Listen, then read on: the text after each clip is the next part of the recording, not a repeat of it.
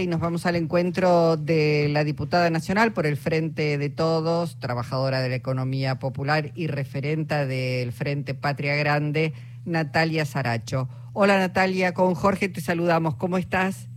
Hola, ¿cómo están? Buenas tardes. Bien, gracias. Eh, gracias por hacer un alto en el camino para poder escucharte en esta tarde. Veníamos este, hace días intentando este contacto. Primero, bueno, para reconfirmar que Frente Patria Grande no deja el bloque del Frente de Todos, ¿verdad?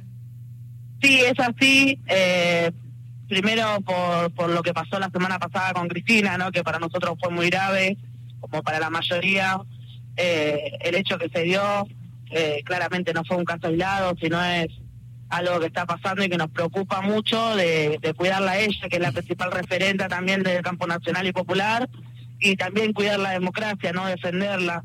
Y, segundo, también porque había ya un canal de negociación en torno de lo que nosotros veníamos planteando. Entonces, eso hizo que el domingo en el Congreso de Frente Patria Grande, con referentes de todo el país, podamos eh, nada, discutir, eh, seguíamos dentro del frente de todo, lo importante es reafirmar ahí, eh, claro que, que por lo pero también porque hay un canal de negociación que ya había un compromiso, de hecho, con, Cristina, con hacia, hacia nuestro espacio político, hacia Juan, de que iban a haber medidas, que es lo que nosotros veníamos planteando, ¿no? Que teníamos que tener medidas de, de asistencia para los sectores que peor la pasan, que están por debajo de la línea indigencia y que claramente no pueden esperar más.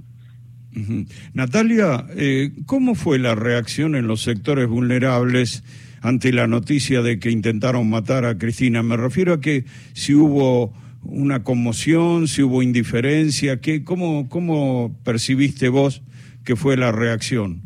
No, no, hubo mucha conmoción. Eh, Imagínate que Cristina es la representante del pueblo, del pueblo pobre, eh, hoy es la principal eh, referencia, ¿no? Eh, y, eso llegó y llegó, la verdad que, que nos preocupa a todos, los vecinos también están muy preocupados, tenemos que cuidarla mucho, porque también lo que quieren instalar es que es una persona aislada, ¿no? Es un loquito aislado, como dicen los medios de comunicaciones, y, y no, nosotros tenemos en claro que no es una persona aislada, que este eh, este odio lo están instalando cada vez más algunos medios de comunicaciones que claramente representan un sector que es justamente el que persigue Cristina, ¿no? El sector que quiere los recursos naturales de nuestro país, el litio, el, que quiere tener negocios, el que quiere justamente enriquecerse a costa del sufrimiento de nuestro pueblo, ¿no? Entonces, hoy nosotros tenemos una principal referente que es la que eh, defienden los intereses de las mayorías que peor la pasan y contra una minoría que claramente está dispuesta a hacer cualquier cosa para, para sacarla del camino, para vetarla, para, para claramente eh, que no sea una amenaza, ¿no? Ahora, yo te lo nos preocupa, nos preocupa mucho.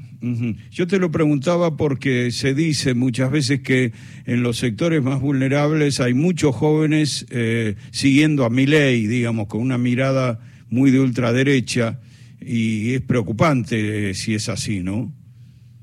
Mira, yo no tuve la posibilidad, yo me rodeo, o sea, donde ando, eh, y tengo la posibilidad hoy de, recorrer mucho las provincias eh, de hecho, estoy volviendo de Concordia ahora por la inauguración de, un mercado de cercanía, que lo que venimos a plantear eh, es que necesitamos estas políticas, ¿no? De hacer de que los alimentos lleguen, de reconocer el trabajo de los pequeños y medianos productores, que no solamente piensan organizarse para mejorar sus condiciones laborales, sino también en cómo alimentan a nuestro pueblo de otra manera más sana. No, no tengo la posibilidad. Me gustaría mucho encontrarme con jóvenes que piensen y que sigan a mi ley para poder discutir, ¿no? eh, que de las libertades, del individualismo, de las oportunidades. Digo, hoy donde tenemos más de la mitad de nuestros pies por debajo de la línea de la pobreza, hablar de la meritocracia y las oportunidades, me parece que eso ya se terminó, que es una discusión que ya no tiene sentido, que no podemos pensar que cada uno, según el esfuerzo que tenga, va a desarrollarse, va a poder planificarse a largo plazo. Un pibe que se va a dormir sin comer, claramente no tiene las mismas oportunidades al otro día levantarse y ir a la escuela o poder desarrollarse a largo plazo. Entonces tenemos que tener un Estado presente que, que primero que haga que todos podamos tener el derecho de poder comer, tener salud, educación, tener una vivienda, tener las cosas esenciales y después un Estado también que regularice a este capitalismo que concentra los alimentos, eh, que sea más competitivo si se quiere, ¿no? De que podamos pensar que también eh, el Estado empiece a regular eh, y controlar los precios. Natalia, te escucho. Para que la asistencia que tenga el Estado, que peor la pasan, eh, no se vaya por una canaleta, sino de que claramente puedan acceder a alimentos como un derecho que tiene que garantizar eh, el Estado, ¿no? Claro, te escucho con mucho compromiso, con mucha vehemencia, eh, yendo, como decís, a, de pronto a la inauguración de un mercado de cercanía que son tan necesarios, que vienen bregando porque se abran en todos los puntos del país, en las distintas ciudades y capitales. Eh, ¿Entendés que eh, digamos, hay un compromiso parejo dentro de la Cámara, del Congreso de la Nación, de la Cámara de Diputados, porque la verdad es que uno a veces ve a Disculpa, se cortó la última parte. Digo, uno a veces ve a determinados eh, diputados, senadores, legisladores, que parece que se sientan a ocupar una banca, no proponen nada, no visitan a digamos, las diferentes provincias, no, no tienen un compromiso con esa realidad que es en muchos casos lacerante cuando de pronto vos estás planteando, hay gente que no puede poner un plato de comida en su mesa, no puede llegar a...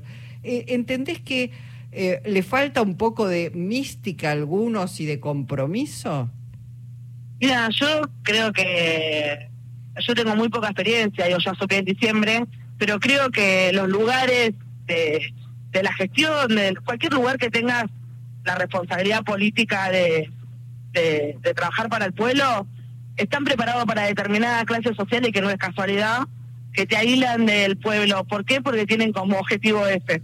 ¿no? Por eso es que nosotros tenemos como prioridad meter recorridas, tener una mirada bien federal.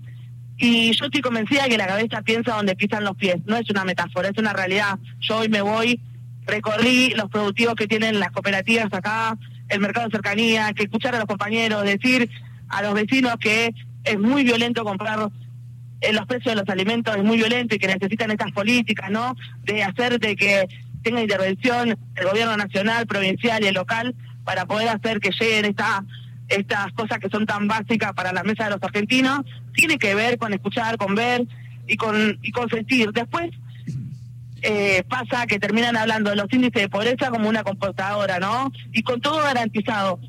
No, porque vos hablas de la pobreza, por más compañero que sea, compañera, con la heladera llena, con internet en tu casa, con las cloacas en tu casa, con todo garantizado. Entonces no es la misma urgencia.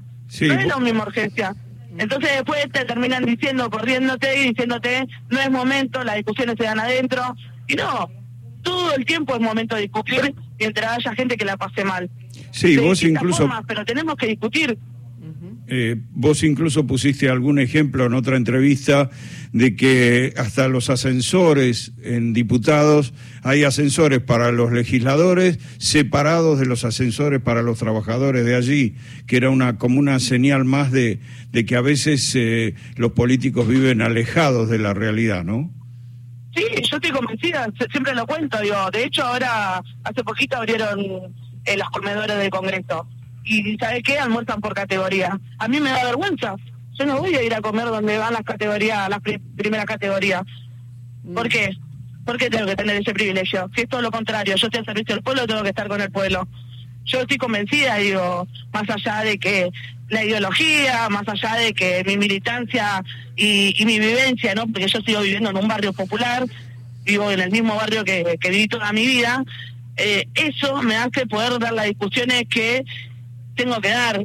Y entiendo también que hay gente que no lo hace de mala leche, digo, eh, lo hace porque también te terminan llevando a esto, digo, estar preparado para determinadas clases sociales y estar preparado con un objetivo que es separar a la gente del pueblo y, eso después hace que nos equivoquemos. Y entonces después terminás hablando de números y de porcentajes y, eso te aleja de, de la crisis social que estamos viviendo hoy en el país. A mí me da vergüenza. Yo no le puedo ir a decir a los compañeros, a mi vecino, che, la verdad que somos gobierno pero no pudimos hacer nada para los que peor la pasan. ¿No? Tuvimos que esperar en el macrismo, tuvimos que esperar la pandemia, la guerra, con el acuerdo con el fondo. A mí no me da lo mismo. Yo tengo que volver a mi barrio. Entonces, hoy me voy más tranquila porque sé que gracias a la intervención que tuvimos como Frente para la Grande, esa discusión de distribuir la riqueza, de empezar a discutir también la agenda económica que iba a llevar adelante el nuevo ministro, hoy vamos a tener más de dos millones de personas que van a tener garantizado por lo menos un plato de comida, ¿no?